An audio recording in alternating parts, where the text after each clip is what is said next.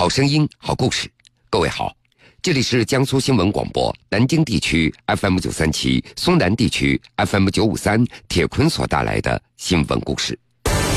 保姆阿姨细心照料八十三岁的独居老人，老人立下遗嘱送保姆一套房产。这并不是捡到了天上掉下来的馅饼，而是因为保姆真诚的付出感动了孤独的老人。三年创作四十七万字长篇小说，如果仅看文字，几乎不可能想象得到这些细腻文字背后的作者是一名不能正常言语、无法自由走路，甚至没有上过一天学的脑瘫女孩。四十七万字全靠她不太听大脑使唤的右手，一个个的费劲儿敲出来的。江苏新闻广播南京地区 FM 九三七，苏南地区 FM 九五三，铁坤马上讲述。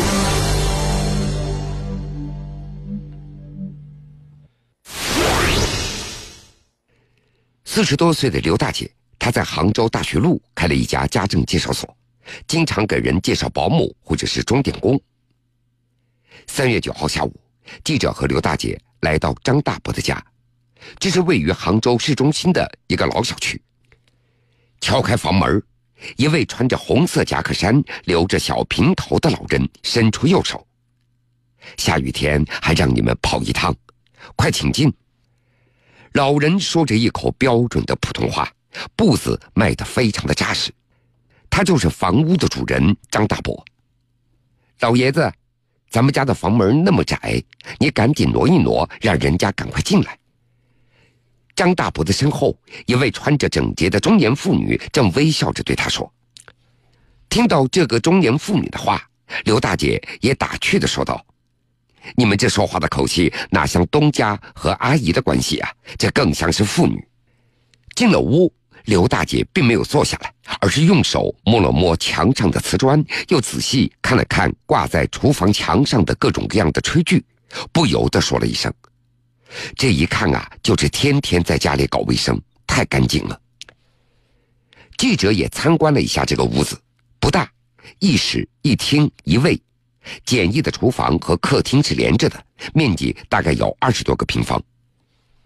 其实，在来老人家之前，记者在房产网站上也查了一下，这一带像这样的房子均价大概是在一万九左右。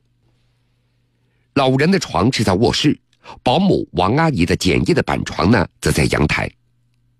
记者还发现，不论老人的床铺还是阳台上那简易的板床，被子枕头那都叠得非常的整齐。听到夸奖，张大伯也不好意思的笑了。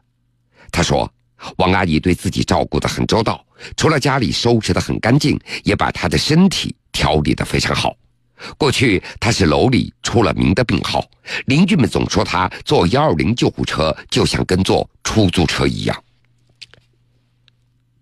八十三岁的张大伯年轻的时候毕业于师范学校，后来在一所小学担任教师、校长，直到退休。张大伯他曾经有过短暂的婚姻，膝下无儿无女。退休之后，他一直住着单位所分配的这间不到三十个平方米的房子里。因为心脏不好，他总是去医院，很多时候是救护车送往急救。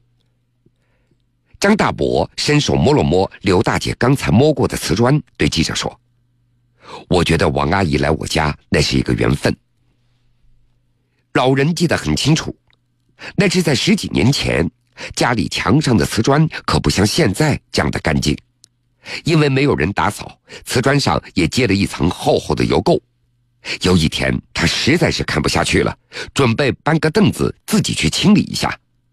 一个邻居看到了，赶紧把他劝住。这岁数大了，万一摔一跤可不得了。后来在邻居的建议下，张大伯先找了钟点工，但是都不是特别的满意。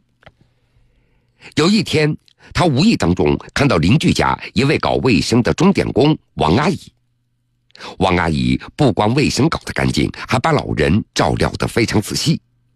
邻居这个老人每次起身和坐下，王阿姨都会提醒他慢慢的小心地滑。所以张大伯就留心观察这个阿姨，越看越觉得她非常的细心。那还是在十三年前。刘大姐的家政所也开了没多久，张大伯就通过刘大姐联系上了王阿姨，希望她来自己家中做钟点工。王阿姨也排了排时间，同意了。也就从那年开始，王阿姨每周日来张大伯家中做几个小时的钟点工。直到四年前，张大伯突发心脏病住院了。老人住院那天正巧是个礼拜天，王阿姨到家中发现没有人开门，听邻居说张大伯住院了，于是她就买了一点水果到医院去看望。因为自己没有子女，这个时候最需要有人在身边陪伴了，所以在医院里，张大伯就对王阿姨说起了自己的想法。自己的心脏病说犯就犯，这真的需要有人在自己的身边在帮忙。他就问王阿姨能不能做全天服侍的保姆。通过前面九年的相处，王阿姨也觉得张大伯人也挺好的，也非常好说话，也就推掉了那几份钟点工的活她搬到张大伯的家中当起了住家保姆。虽然王阿姨做事认真，但毕竟钟点工和住家保姆还是有区别的。刚开始，张大伯还有点担心。这能不能和王阿姨相处的好呢？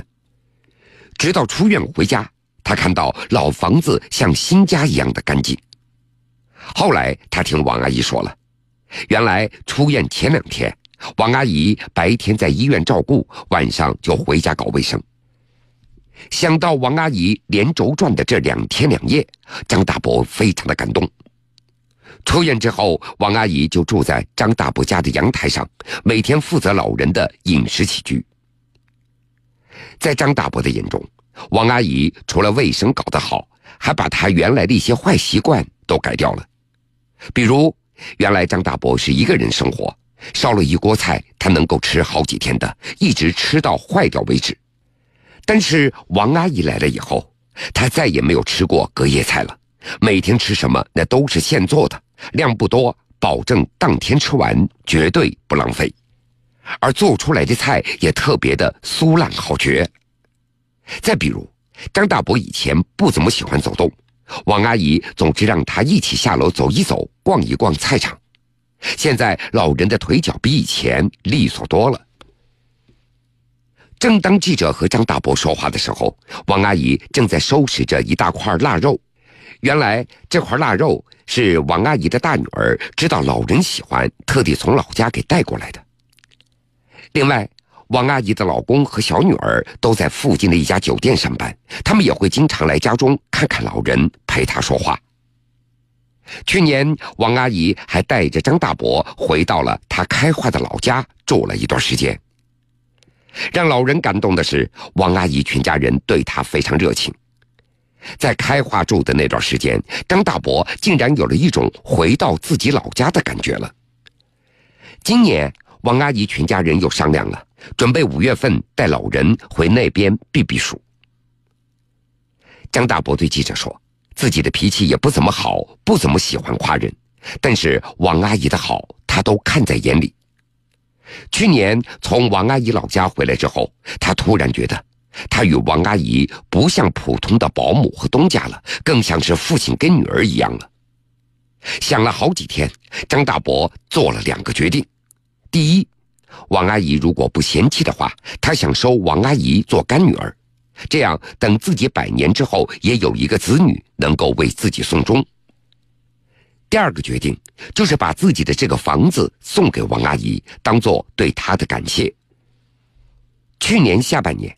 张大伯请了一位当律师的邻居，在律师的见证下签了一份遗嘱。三月九号，张大伯把这份遗嘱拿给记者看，里面有一段是这么写的：“王阿姨在我家搞卫生十多年，我感觉她心眼好，对人体贴入微，不是女儿胜似女儿。所以经过我仔细慎重考虑以后，在我百年之后，我的全部财产由王阿姨一人继承。”看到这份遗嘱，王阿姨的眼眶也有些红了。王阿姨说：“张大伯做出这样的决定，她非常感激，但同时身边的闲言碎语也多了起来。有人觉得他是奔着老爷子的财产过来的。可是张大伯也非常倔，他已经把房子的三证全部过户给王阿姨了。保姆阿姨细心照料八十三岁的独居老人，老人立下遗嘱送保姆一套房产。这并不是捡到了天上掉下来的馅饼，而是因为保姆真诚的付出感动了孤独的老人。江苏新闻广播南京地区 FM 九三七，苏南地区 FM 九五三，铁坤正在讲述。道别了张大伯和王阿姨，记者又敲开了几户邻居的门，想听听他们怎么看待这样的事情。隔壁的夏大姐她说：“老人无妻无子，有几个兄弟姐妹，但是也不怎么常联系。刚开始，很多邻居都觉得，王阿姨在老人心脏病突发住院的时候当起了住家保姆，这是不是冲着老人的财产过来的？那时，很多邻居对王阿姨也都有看法。”但是后来，大家慢慢的发现，王阿姨的确对张大伯照顾的很好。拿最简单的例子来说，说以前老人因为心脏不好，经常要坐救护车到医院去抢救。但是自从王阿姨做了住家保姆以后，就再也没有送到医院抢救过了，这身体反而一天比一天好，大家的看法也都发生了改变。用夏大姐的话说。如果我是张大伯，我也会把房子给这个阿姨的。张大伯有几个弟弟妹妹，记者也联系上了张大伯的大妹妹，已经七十八岁的张奶奶。张奶奶对记者说：“我很欣赏我哥哥的做法。一般人都会觉得，亲兄弟把身后的遗产给外人，而不是给自己家人，这太不像话了。但是我觉得我哥哥做的没有错，谁对他好。”他就对谁好，只要他过得好，想把房子送给谁也无可厚非。律师也说了，老人对自己的遗产存在自主支配权，他想把房子给谁，这是他的权利。像张大伯和王阿姨这样的情况，建议双方最好能够签署一份遗赠抚养协议。协议中既可以表达老人想把房子赠与王阿姨的意愿。同时，也可以通过一些条款对王阿姨形成一定的约束，避免老人把房子送给王阿姨以后，王阿姨对老人就没那么好了，不管他了。这样的话，张大伯就成了竹篮打水一场空。好了，各位，这个时间段的新闻故事，铁坤就先为各位讲述到这儿。